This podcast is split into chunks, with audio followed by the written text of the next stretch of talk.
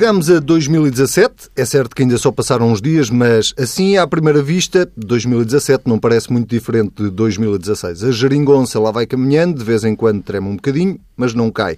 O Presidente continua a praticar o seu otimismo realista e a oposição, essa está exatamente no mesmo sítio onde a deixámos em 2016. O que também não mudou muito foi a situação do sistema financeiro em Portugal. A Caixa Geral de Depósitos continua a sua novela mexicana e o novo banco continua sem solução. Em entrevista à TSF e ao DN, o Ministro das Finanças veio garantir que não haveria garantias do Estado para quem comprasse o novo banco e que, no limite, o banco até pode vir a ser nacionalizado. Já deu para perceber que 2017 ainda não trouxe nada de novo. Quem tem muito para dizer sobre tudo isto são os nossos membros permanentes do Bloco Central, Pedro Adão e Silva Pedro Marcos Lopes. Sejam muito bem-vindos. Uh, bom ano, antes de mais. Passaram bem o ano? Fora, dentro, querem partilhar? É, não? é melhor não partilhar. É melhor não partilhar? não, não partilhar. isto é vingança eu, de quando eu voltei de férias. Eu, é só isso. Eu, eu, eu, passei um ano cheio de saudades tuas. Eu imagino, imagino. Eu, aliás, o meu é telemóvel... A única, é o único resumo. O meu telemóvel não parava de apitar, claro. era só mensagens tuas. Bom, vamos então aos temas que marcaram este início de ano, que não são muito diferentes dos que fecharam o ano passado. Vamos Isso dava um programa, aliás. Isso dava quase não, um programa. Não, por acaso dava um programa é o facto de agora os temas serem sempre os mesmos. Aquele é, ritmo noticioso alterou-se é a descrispação. De Foi-se embora a Troika, agora Foi-se já... embora a crispação. Foi-se embora a crispação. Vamos começar pela banca e pelo, setor, pelo sistema financeiro. Uh... Vamos falar em Presidente, já vamos ter uma crispação em Fevereiro, não é? Portanto, porque vêm as memórias de Cavaco Silva. Ah, de Cavaco Silva. Salvo fevereiro. Exatamente, Fevereiro, Fevereiro. Portanto, vamos ter Marcadas certeza. Vamos então começar pelo sistema financeiro uh, e pela questão do novo banco, sobretudo tendo em conta a entrevista que Mário Centeno deu esta semana à TSF e ao Diário de Notícias, onde garantiu que não haveria garantias do Estado para quem comprasse o novo banco. A seguir, disse que se fosse preciso também o nacionalizava. Portanto, a pergunta é para o Pedro Adão e Silva, vou começar por ti, uh, se isto não está tudo a encaminhar-se para de facto haver uma nacionalização. O banco já está nacionalizado. Uh, sim, uh, não, é, mais ou menos. É, estamos a encaminhar para deixar de ser um banco de transição um, e, portanto, no fundo é, é isso. Repara, eu, acho que há várias coisas que hoje são claras em relação a isso. É que, por um lado, não há boa solução, nem solução assim assim. Só há uma coisa que é uma solução péssima, uma solução má.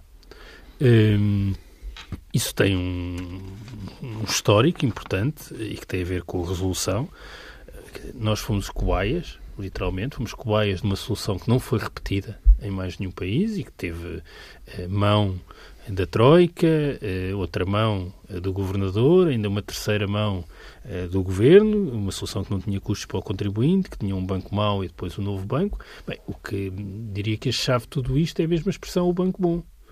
Não há banco bom.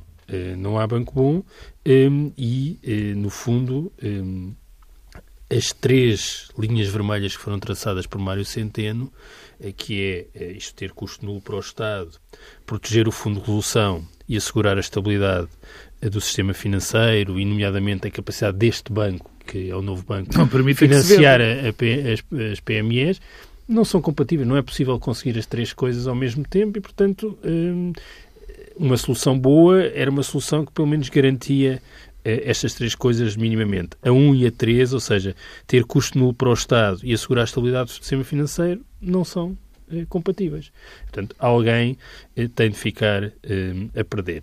E, sinceramente, neste momento, tendo em conta eh, até o perfil das entidades que apareceram nesta fase final eh, da venda, eh, o que é preciso é criar condições para uma venda que não sabemos quando é que vai ser. Portanto, eu não sei se falar de uma nacionalização é falar de uma nacionalização para todo o sempre ou, pelo contrário... Ganhar tempo. É, Pois, um tempo indeterminado. Mas isso, mas isso, é o que tem acontecido nos últimos anos, porque já houve pelo menos duas tentativas para vender o novo banco. A última 2015, não, não, a última não, a primeira em 2015, são... antes das eleições, sim, sim. ainda com Pedro Passos Coelho. Não é? António Costa já o tinha tentado sim, vender. Mas repara, só, eu, eu, mas era interessante saber parece... porque, é que esses, porque é que esses processos de venda falharam. Mas supostamente eu, porque não apareceram propostas suficientes. Não, não é bem mas, verdade. Mas estas, estas, é repara uma coisa, eu, eu parece-me que há aqui uma diferença. É que no fundo aí não foi feito nada, ou seja, não houve venda e manteve-se Banco de Transição. Talvez agora seja necessário dar um outro passo, que podemos chamar de nacionalização, mas que é acabar com o Banco de Transição e, portanto, temos um banco a operar noutras condições, criando condições para o vender mais tarde e essas condições, como aliás se vê pelas propostas que estão em cima da mesa, só existirão quando for criada uma solução mais vasta que abarcará também o novo banco para o mal parado. Eh, porque quando estamos a falar da exigência que é colocada, nomeadamente pela Lone Star, de haver uma garantia eh, do Estado, eh, essa garantia do Estado tem muito a ver com a solução para o mal parado. E se é assim, não é preferível haver uma solução para o mal parado todo antes, em que o Estado terá de dar garantia? Porque, em última análise, o que estamos aqui a perceber é que é preciso uma garantia pública para o mal parado. Eh, e a opção é entre dar essa garantia vendendo o banco, eh, criando incentivos que existem de facto para que quem compra eh, exerça a garantia. Neste momento, se fosse dada a garantia, a probabilidade dela ser exercida pelo Lone Star era de 100%. Porque o incentivo está todo no sentido de vender por um euro rapidamente, assumir a garantia e depois começar de novo. Aliás, porque esse é o perfil da operação destes fundos normalmente, não é? Portanto, tu defenderias a nacionalização? Não, eu defendo uma solução para o mal parado mais vasto, porque isso é que cria condições para depois se resolver também o problema do novo banco. Eu não, eu não gosto da ideia de ficar com mais um banco público que tem 15% da cota de mercado. Eh, o que me parece é que, neste momento, a venda com o perfil de, eh, de, entidades que apareceu eh, nesta fase final do concurso, que na verdade são duas, uhum. a venda a estas entidades que têm este perfil significa que o Estado terá sempre de dar a garantia. No sentido de que essa garantia será executada. E, portanto, estamos aqui a criar um incentivo perverso. É preferível resolver o problema do mal parado e depois, sim, vender o BES já então com a, com a garantia eh, de outra natureza. Ganhar tempo, eh, que é, no fundo, se não interpretei mal as palavras do Pedro, eh, Dom e Silva, ganhar tempo seria provavelmente a melhor solução, mas depois há aqui um outro, uma outra pedra na engrenagem, que é saber se Bruxelas, Frankfurt autorizam que se adie mais uma vez. Eu acho que Bruxelas e Frankfurt não teriam muitas alternativas, aliás, porque estou convencido que já se cumprem os critérios mínimos para que seja eventualmente autorizada uma, uma nacionalização, que é a, a perda de 8% eh, por parte dos investidores, dos, dos, dos depositantes e, e, e, outras entidades. Deixa-me dizer-te uma coisa. Quer dizer, o Pedro estava a falar de que a solução seria provavelmente uh, primeiro tem que se resolver a questão do, do mal parado no, no, no, novo banco. Não, não, e, no mal parado do sistema do sistema. Bom, eu acho... É que é diferente, percebe? Que era, que era a ideia que António Costa já era, era, criar eh, era, era, era, bank para, para era o bad bank, uma, uma é? coisa parecida, mas distante o próprio do, da solução italiana. também florou esse assunto. Uh, sim.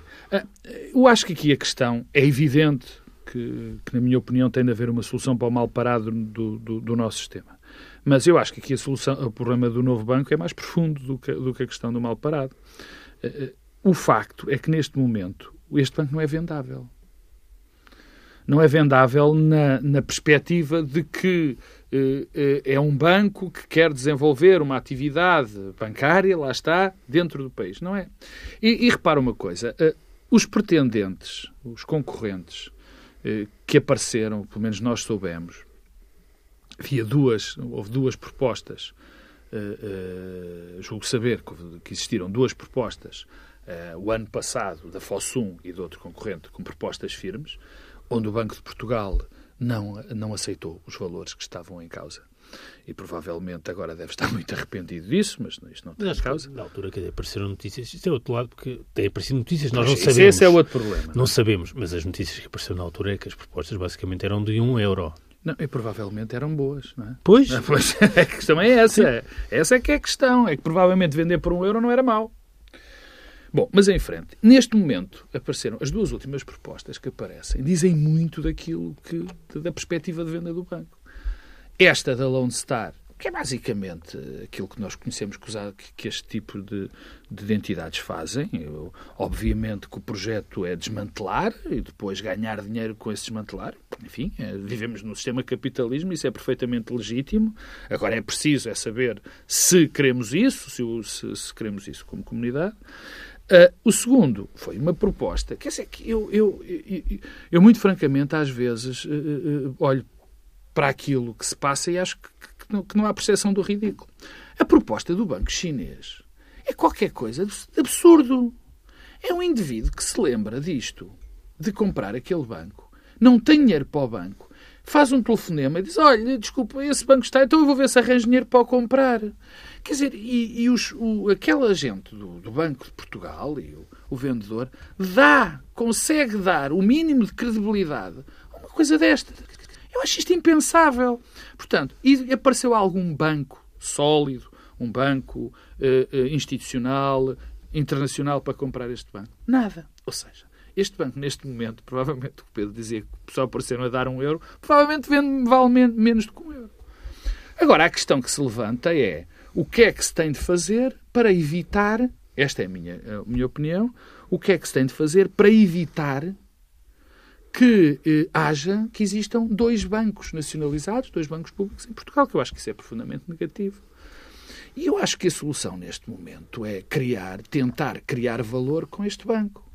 Agora, como é que se tenta criar valor com este? Ou seja, fazer de forma a que este banco entre nos eixos, se torna um, um ativo viável. Mas isso não foi o que se tentou fazer é. nos últimos anos, com não, a administração de estoque da Cunha, foi-se buscar um administrador, não, não é Lloyds, tu repara uma coisa, para tentar pôr o banco nos eixos. Cunha, e... Mas eu acho que isso aí foi feito. Não, não há um problema de gestão hoje no, no, no novo banco, há um é problema do stock. Não, Quer dizer, o que o Pedro é diz é tem que se tornar o banco apetitoso para ser vendido. O estoque da Cunha aparece, e você apela à vossa memória, o estoque da Cunha aparece porque se decidiu que era preciso criar uma maneira que, que era preciso empacotar o banco para o vender.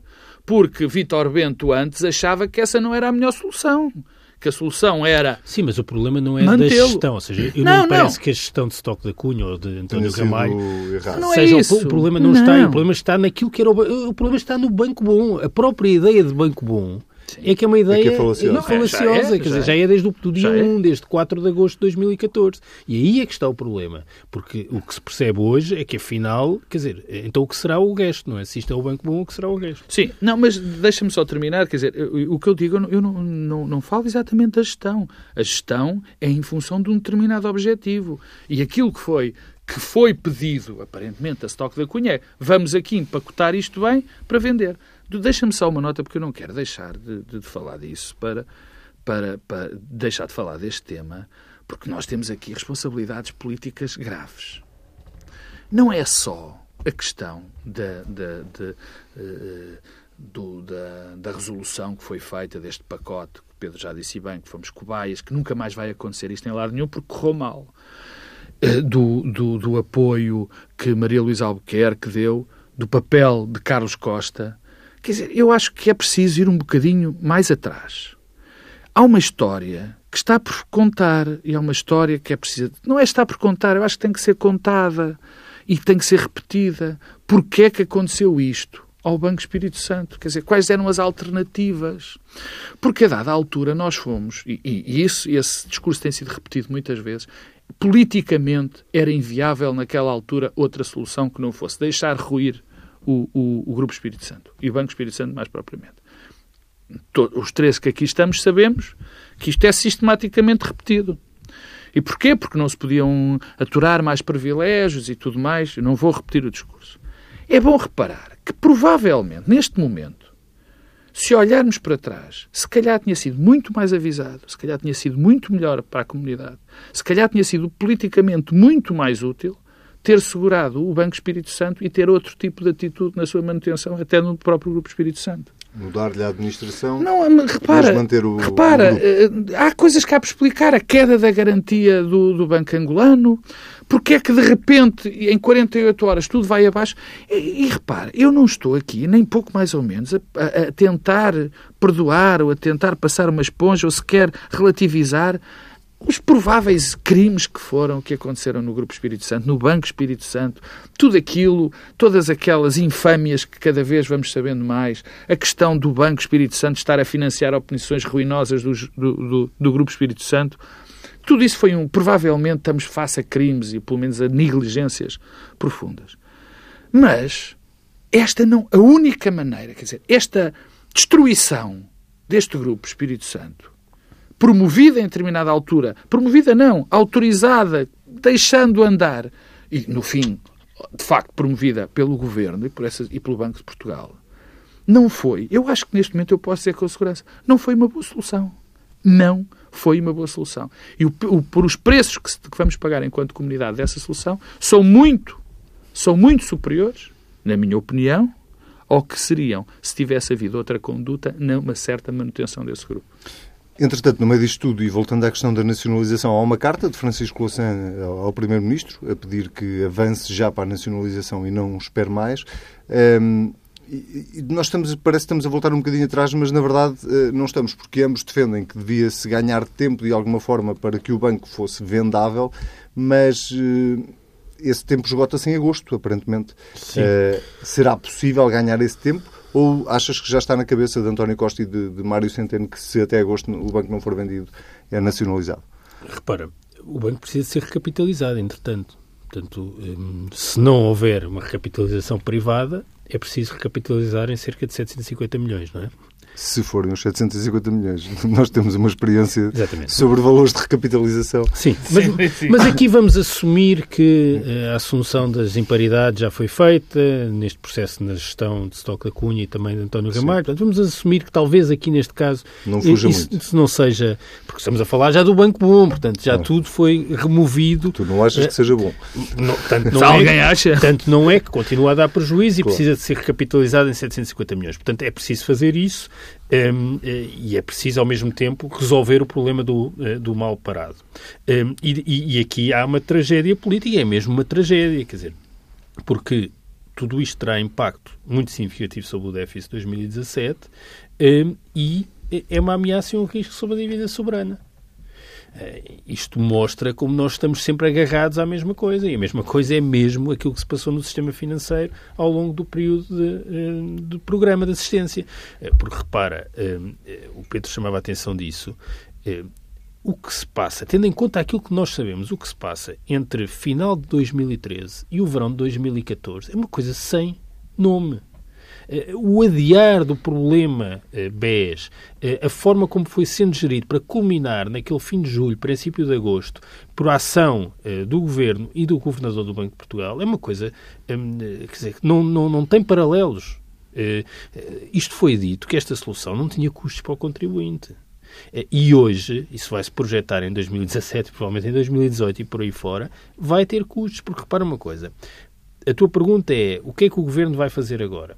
Se nós tomarmos como boas as palavras de Mário Centeno, eh, ele estabelece três critérios. E estes três critérios não são eh, cumpríveis a menos que para já haja uma nacionalização. Mas uma coisa é achar que a nacionalização é para sempre, uma incorporação na Caixa, por exemplo. Outra coisa é uma nacionalização como passo necessário para uma solução que tem de surgir depois.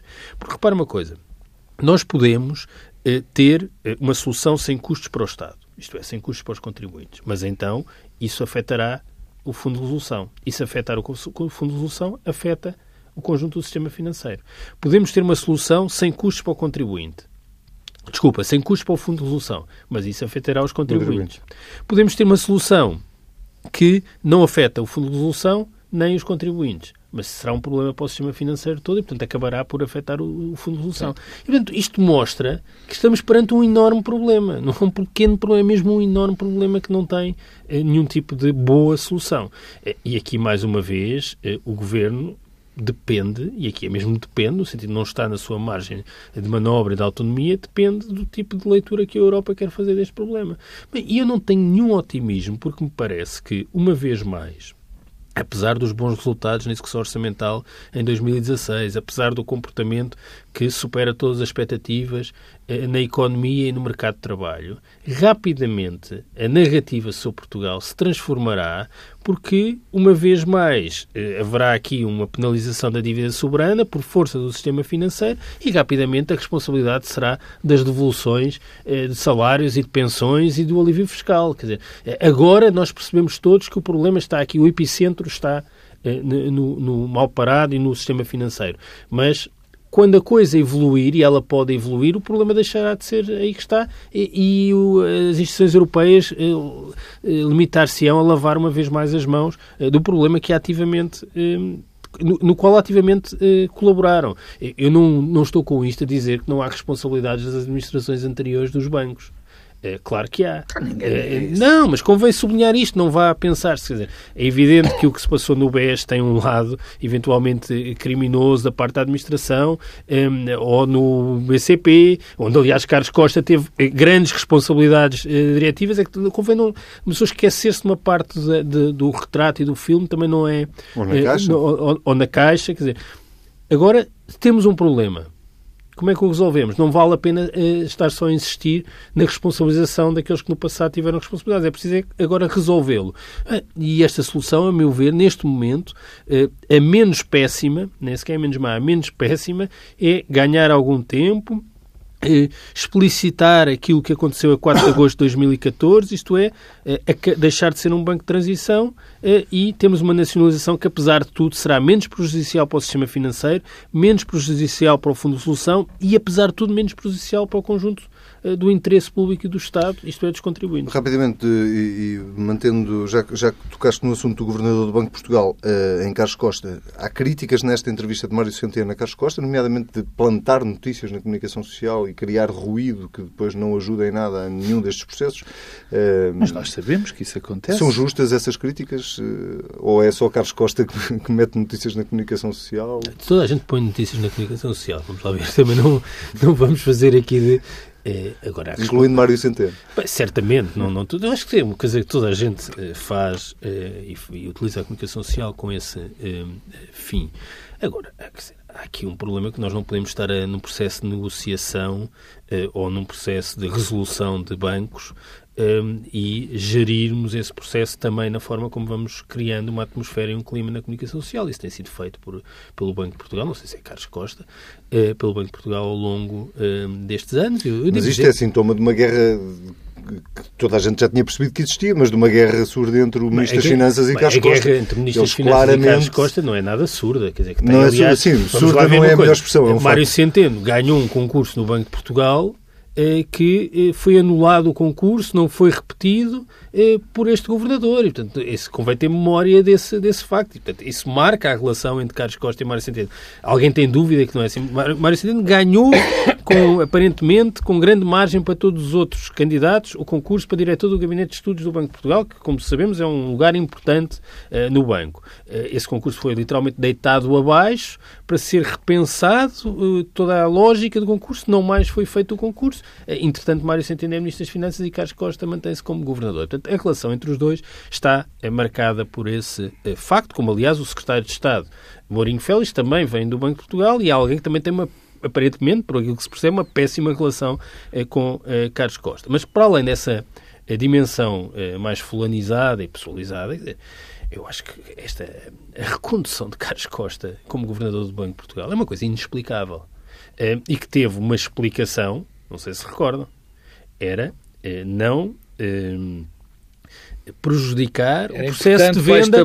Não, o processo não, de venda do novo, do novo banco. Era Quer dizer, essa era a razão. Portanto, eh, o, o, que teria sido se o Carlos Costa eh, tem deixado de ser governador, teria sido mais prejudicado o processo Mas... de venda do novo banco. Eu, a minha grande eh, perplexidade continua a ser porque é que Carlos Costa é governador do Banco de Portugal depois de tudo o que aconteceu com Carlos Costa como governador do Banco de Portugal. Há ainda um tema que tem a ver com o papel do Banco de Portugal neste processo, fora da, daquele que eu já abordei, da, de, daí eu, ter, de eu estar completamente convencido que houve sérios problemas de incompetência, que a equipa de Carlos Costa apresentou esses problemas sérios de incompetência e de alguma inconsciência no, no, no início do processo do, do, do, da destruição do, do, Banco Espírito Santo. Seja por que modo fosse. Há uma questão que nós nos esquecemos, na altura foi muito debatida e, e, e que também convém lembrar, quer dizer, é que houve uma opção absolutamente uh, mirabolante, que foi a de pôr um banco central como vendedor de um banco. E obviamente que neste momento parece claro que aquilo que já sabia é que as pessoas que estão no novo banco, as pessoas que estão no Banco de Portugal, não são só as pessoas. A instituição não está desenhada para ser um mediador de ativos, de venda de ativos. Não é assim. Não é o papel. Ativos têm de regular. Bom, essa era a segunda parte da questão. E depois tem de regular os próprios que vendem. Não há nenhum caso, eu não conheço, provavelmente acontece, de bancos centrais que se fazem de mediadores de negócios. E, portanto, essa e é a parte... contratou-se uma pessoa especificamente é para parte... vender o banco. Calma, já lá vou. Essa é a parte institucional. A segunda parte é, é obviamente, das pessoas que estão no Banco de Portugal. Ninguém sabe vender bancos, não são feitos para isso, não estão lá para isso, não foram contratados. Depois vai-se contratar alguém para vender. Essa pessoa também não é propriamente conhecida como um, um especialista na venda destes ativos. Bom, e, e é verdade também que, que, parece claro neste momento que o papel que Sérgio, Azevedo, Sérgio Monteiro. Monteiro está a fazer, eu não sei se ele já tinha percebido ou não, se percebeu, era bom que disse, tivesse dito às suas, às suas, enfim, a quem o contratou, que aquilo não era vendável, quer dizer, que aquilo não, não poderia ser daquela forma. Portanto, há aqui também uma decisão política, mais uma. Como o tempo vai ultrapassando, eu vou voltar um bocadinho atrás, como o tempo vai passando, nós vamos esquecendo das decisões políticas que conduziram a muito daquilo que está a acontecer agora. Isso convém ter algo. Não, quer dizer, não é só por uma questão de memória, é por uma questão de responsabilidade, valha-me Deus. Portanto, quer dizer, isto tem erros. Nós, em outubro de 2013, se não estou em erro, uh, o país, isto é, o Banco de Portugal, o governo, celebrou a emissão de dívida subordinada do BES como uh, um exemplo do regresso ao mercado. Claro, claro, claro. Uhum. Outubro de 2013, claro, claro. quando já havia, nomeadamente no Banco de Portugal, informação uh, suficiente que obrigava a alguma reserva em relação àquilo que se passava, porque nessa altura já tinha sido entregue por uh, Pedro Queiroz Pereira informação Sim. ao Banco de Portugal sobre o que se passava no Grupo Espírito Santo. Recordar do... E, portanto, isso é uma coisa que não E deves-te tem... recordar dos meses que mediaram a situação de, entre a saída, entre a, a, saída forçada de Ricardo Salgado e aquilo que se ia conhecendo que o próprio, que, que o próprio governador admitia que estava a acontecer. Quer dizer, é, é, é, é muito. Quer dizer, isto é terrível. Isto é terrível. Mais uma vez nós falamos, quer dizer. De, muitas das vezes da questão da credibilidade dos atores políticos. Dos, quer dizer, isto é absolutamente terrível para a credibilidade não só dos atores políticos, da, da classe dos, do, dos financeiros e, e cria uma uma descredibilização de todo o sistema terrível face às pessoas. Vamos continuar a falar de atores políticos, neste caso de Marcelo Rebelo de Sousa, Presidente da República. O, o ator discurso, político. O ator político com mais popularidade neste país. Eh, vamos falar então do discurso de novo eh, de Marcelo Rebelo de Sousa, onde ele faz um balanço positivo de 2016 e deixa uma espécie de caderno de encargos para 2017. Pedro Adão e Silva, foi assim que leste? Foi. É, eu, foi, foi. foi mesmo assim. lembrar alguém agora. Nada de muito entusiasmado dessa Não, não, não, não foi, foi no sentido em que eu acho que o discurso é bastante claro, tem essa vantagem. Um, e é um discurso politicamente interessante. Eu acho que o Presidente não se está a demarcar, mas está a marcar a posição. Um, e o que é que isto quer dizer? Quer dizer, no fundo, o Presidente, eh, daí também a sua popularidade, porque corresponde àquilo que é o sentimento partilhado e comum de uma maioria eh, dos portugueses, eh, o Presidente tem uma espécie de espanto. Um, e o espanto é com a forma como esta solução política superou todas as expectativas.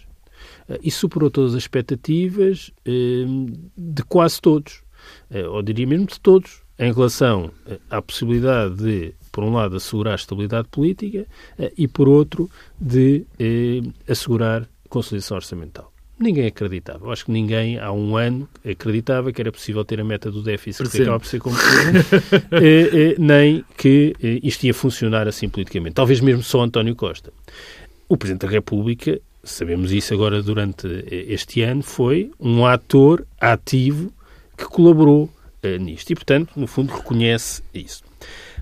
Diz uma coisa que eu acho muito importante, porque é aquilo que é o contributo que acrescenta uh, Marcelo Rebelo de Sousa, que é quando ele olha para, para aquilo que se passou em Portugal em 2016 e fala de responsáveis políticos mais próximos daqueles que devem representar. Eu acho que há aí um lado, um contributo do Presidente da aproximação às pessoas, que é a ideia quer dizer, pode ser reduzida à ideia das selfies, mas que traduz uma coisa que eu acho que tem um alcance eh, mais amplo e que contrasta muito com o presente anterior. Depois, também podia fazer um programa sobre as selfies, mas podia mesmo. Depois, depois, 2017. E eu aí acho que o Presidente toca uh, no ponto, e toca no ponto porque o Presidente estabelece aqui uma diferenciação uh, entre aquilo que é um, a gestão do imediato, que foi em 2016, ou seja, havia aqui uma espécie de urgência de imediato e a necessidade de olhar para o médio prazo. Eu julgo que ele não utiliza a expressão prazo, sim, o ano da gestão a prazo. 2017 tem de ser o ano da gestão a prazo. E é aí que está o problema. É porque o sucesso da geringonça é um sucesso que está muito associado a garantir duas coisas. Um, afastar o espectro de passos e portas no regresso ao poder. Dois, alguma estratégia de reposição de rendimentos e de alívio fiscal.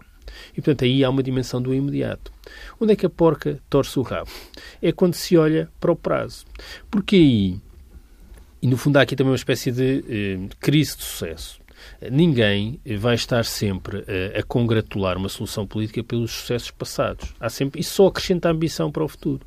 Eh, e o que é que eu quero dizer com isto? Quero dizer que, tendo em conta aquilo que aconteceu em 2016, passa a ser muito mais necessário ter um horizonte de médio prazo para esta solução política. E o horizonte de médio prazo significa o quê? Significa olhar para além da reposição e do alívio fiscal para o conjunto das políticas públicas. E aí a pergunta é: há um debate ou algum tipo de consolidação de eh, uma estratégia modernizadora partilhada entre PS, Bloco, PC yeah. e, Verdes? Eu não vejo. Eh, porque quando nós pensamos nas políticas de educação, eh, nas políticas de segurança social, nas políticas fiscais, eh, naquilo que tem a ver com a modernização administrativa, eu não digo que não exista. Pode existir. Não dizer que não o conhecemos. Não o conhecemos. Ora, o que é que o sucesso de 2016 obriga? Obriga que, se isto é mesmo para durar para além das autárquicas e para ter o horizonte de uma legislatura e, não menos importante, se é uma solução para discutir as eleições de 2019 para repetir a seguir, é preciso que esse diálogo exista. E até agora eu não vejo qualquer enunciação, eh, vejo coisas que são assumidas pelo Governo, eh, vejo outras que são assumidas pelo Bloco, ainda outras pelo PC, eventualmente também outras pelos Verdes. Não vejo é um debate de consolidação de uma estratégia comum aos quatro partidos. E isso eh, tem ainda uma outra dimensão. É que eu parece-me que também no interior do PS e do Governo há uma espécie de eh, visão que tem três dimensões diferentes e que não é assumida. Bem, há uma parte que acha qualquer tipo de diálogo com o PC e com o Bloco é um erro. É uma parte muito minoritária, que de certa forma foi vencida em novembro de 2015. Uhum. Uh, e, portanto, é uma, são vozes muito isoladas, uh, minoritárias e não são representativas, parece-me, de nada, uh, ao contrário dos equívocos alimentados por Cavaco Silva. Mas depois há duas visões dentro do PS e dentro do governo. É aqueles que pensam, bom, estamos aqui perante uma dimensão conjuntural em que este diálogo preferencial à esquerda eh, resulta dos resultados eleitorais e de um desvio de direita do PSD de Passos Coelho, e que, uma vez removido Passos Coelho, uma vez recentrado o PSD, voltaremos ao espaço de diálogo ao centro entre PS e PSD, que, aliás, posição que é acompanhada pelo Presidente da República, parece-me, uhum.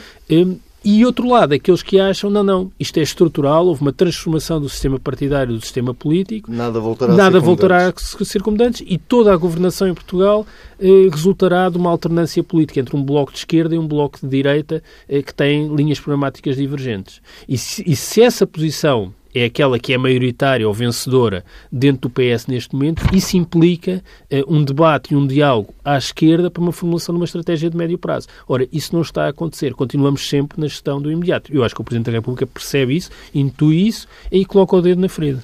Pedro Marcos Lopes.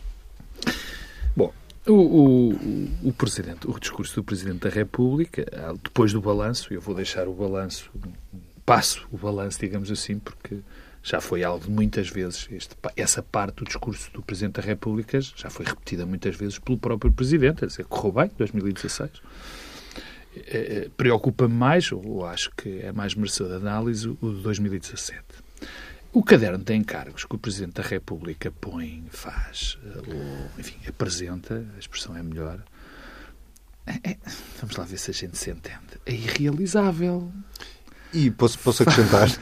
e dura para aí há 20 anos. Sim, exatamente. Mas é mais irrealizável Mas é agora. é mais irrealizável. É mais agora. Preciso é mais, mais crescimento económico, Quer dizer, é preciso mais eu, investimento. Eu percebo, eu percebo esta, esta, esta é a parte de que, que eu acho que o Presidente da República se devia moderar. É esta a parte. Porque tudo o resto não posso concordar mais. Porque basta olhar para os números e basta olhar para as perspectivas que nós temos para 2017 e perceber que esse crescimento económico robusto não é possível. Não é possível. Não é possível porquê? Quer dizer, enfim, já não vou às causas remotas, não vou falar do euro, não vou falar da, da, da trajetória, das trajetórias políticas europeias, não vou falar em nada disso. Há só número que me interessa, que acho que resume tudo. Um valor, que é o investimento. Nenhuma economia cresce sem investimento. E nós estamos com níveis de investimento que não são. Não são. Uh, uh, uh, não é viável que fazer crescer uma economia de uma maneira minimamente sólida com os níveis de investimento que temos. Portanto, não, não vale a pena. Depois temos problemas ainda gravíssimos. Nós continuamos a ter um estoque de dívida brutal. Esta semana tivemos péssimas notícias, quer dizer, os juros subiram para 4%. Portanto, nós estamos num colete de forças terrível, provocado por claro, opções erradas no passado, mas provocado sobretudo por aquilo que são os condicionamentos, os condicionamentos europeus e, portanto, pedir um crescimento eh, robusto, pedir eh, que cresça a economia, não, não, não. Ele, eu acho que ele próprio sabe que não é possível. Resta, acho eu, manter uma, uma, uma um, um, uma solução política estável que permita ir aguenta e permita que faça com que o barco, melhor, que faça com que o barco não abane muito e que se possa resistir, que a comunidade possa resistir de uma maneira sólida aos embates que, que, que, que penso que vão existir uh, uh, no, no, no, ano 2017. O Pedro diz aqui, o Pedro diz que, enfim, eu percebo, eu já falei disso, quer dizer, eu acho que esta solução, a solução governativa à geringonça, vive neste momento um cruzamento muito complicado. Muito complicado. Eu acho que vive uma crise de crescimento mais do que uma. Está bem, está bem. Eu, eu olho para complicado porque eu junto o, o facto que não, que não deixou de acontecer dos três partidos terem visões da sociedade muito diferente, muito diferentes, das suas soluções políticas serem, em, em, em, muitas questões de políticas públicas, serem, em tese, pelo menos na sua ideologia, radicalmente diferentes, e nós estamos no momento em que os acordos que foram a base, o cerne da geringonça, estão terminados e não temos mais nada para a frente. E eu acho, tendo a concordar que o Presidente da República tem noção, penso eu, que não há mais vida, eu acho que não, não há mais crescimento nesta solução do governo. Ou seja, eu acho que não vai ser possível essas, as coisas que o Pedro disse, esse possível acordo de, de, de novas políticas, de acordos noutras, no, no, noutros setores. Eu acho que isso não é possível por aquilo que eu disse, por causa da, da gênese ideológica, programática uhum. de, de, desses três partidos. E eu acho que o Presidente pressente isso e está a jogar todas as suas cartas em termos políticos, isto no bom sentido, no recentramento do PSD. Isso parece-me cada vez mais claro, aliás. À espera de passo escolha ou de quem lhe sucede. Sim, não... Muito bem. Pedro Marcos Lopes, Pedro Adão e Silva, muito obrigado. Nós voltamos a encontrar-nos daqui a precisamente uma semana. Até lá, se quiser ouvir, voltar a ouvir este Bloco Central, é descarregar o podcast, a ir a tsf.pt e é comentar com o hashtag TSF Bloco Central. Até para a semana.